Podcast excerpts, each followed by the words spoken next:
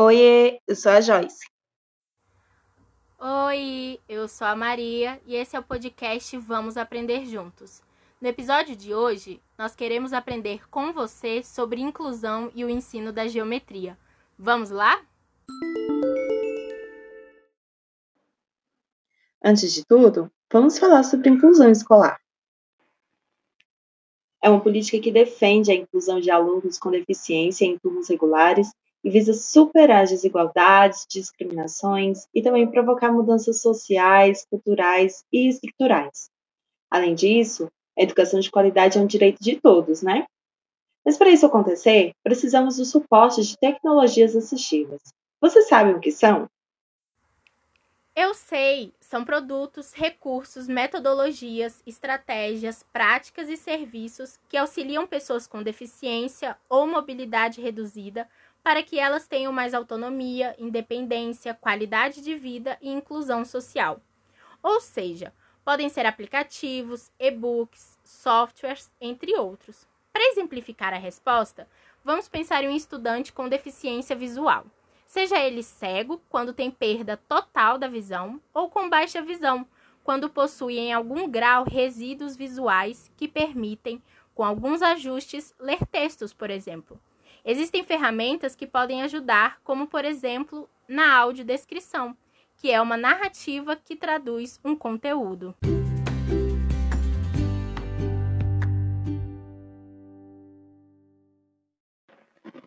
As tecnologias assistivas podem ser utilizadas inclusive para aprender matemática. Imagina só, para começar a aprender geometria, é preciso conhecer as formas geométricas. Por exemplo, Existe o triângulo, o quadrado, o retângulo. Nossa, existe um mundo de possibilidades. Como então um estudante cego pode conhecer as formas geométricas? Você vai precisar de massinha de modelar e espeto de churrasco. O palito de churrasco você pode cortar em quantas partes forem necessárias. Isso vai depender do modelo e da quantidade que você vai precisar. Mas se você for criança, não se esqueça de pedir ajuda de um adulto. Não parece difícil. Agora é só fazer as bolinhas com a massinha de modelar para conectar as partes? Sim, agora podemos formar um triângulo que tem três lados, um quadrado que tem quatro e até um octógono com oito lados, e assim por diante.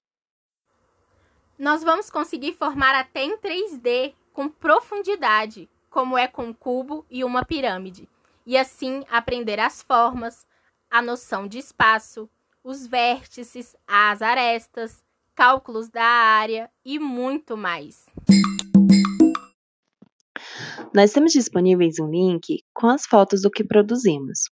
Tem em 2D e em 3D. Em 2D, a foto tem um fundo preto e as seguintes formas: retângulo com bolinhas na cor vermelha, triângulo com bolinhas na cor rosa claro, quadrado com bolinhas brancas, losango com bolinhas laranjas, pentágono com bolinhas amarelas e um hexágono com bolinhas rosa escuro. Na foto em 3D, nós temos um cubo com bolinhas nas cores branca e azul claro, um tetraedro com bolinhas verde claro e um prisma triangular com bolinhas rosa claro e azul escuro. É hora da curiosidade. Você sabia que deficiência visual é o comprometimento parcial ou total da visão? Estima-se que existam 280 milhões de pessoas com algum tipo de deficiência visual no mundo. 40 milhões delas são cegas. Sabia que o 3D foi criado por uma mulher negra? O nome dela é Valerie Thomas.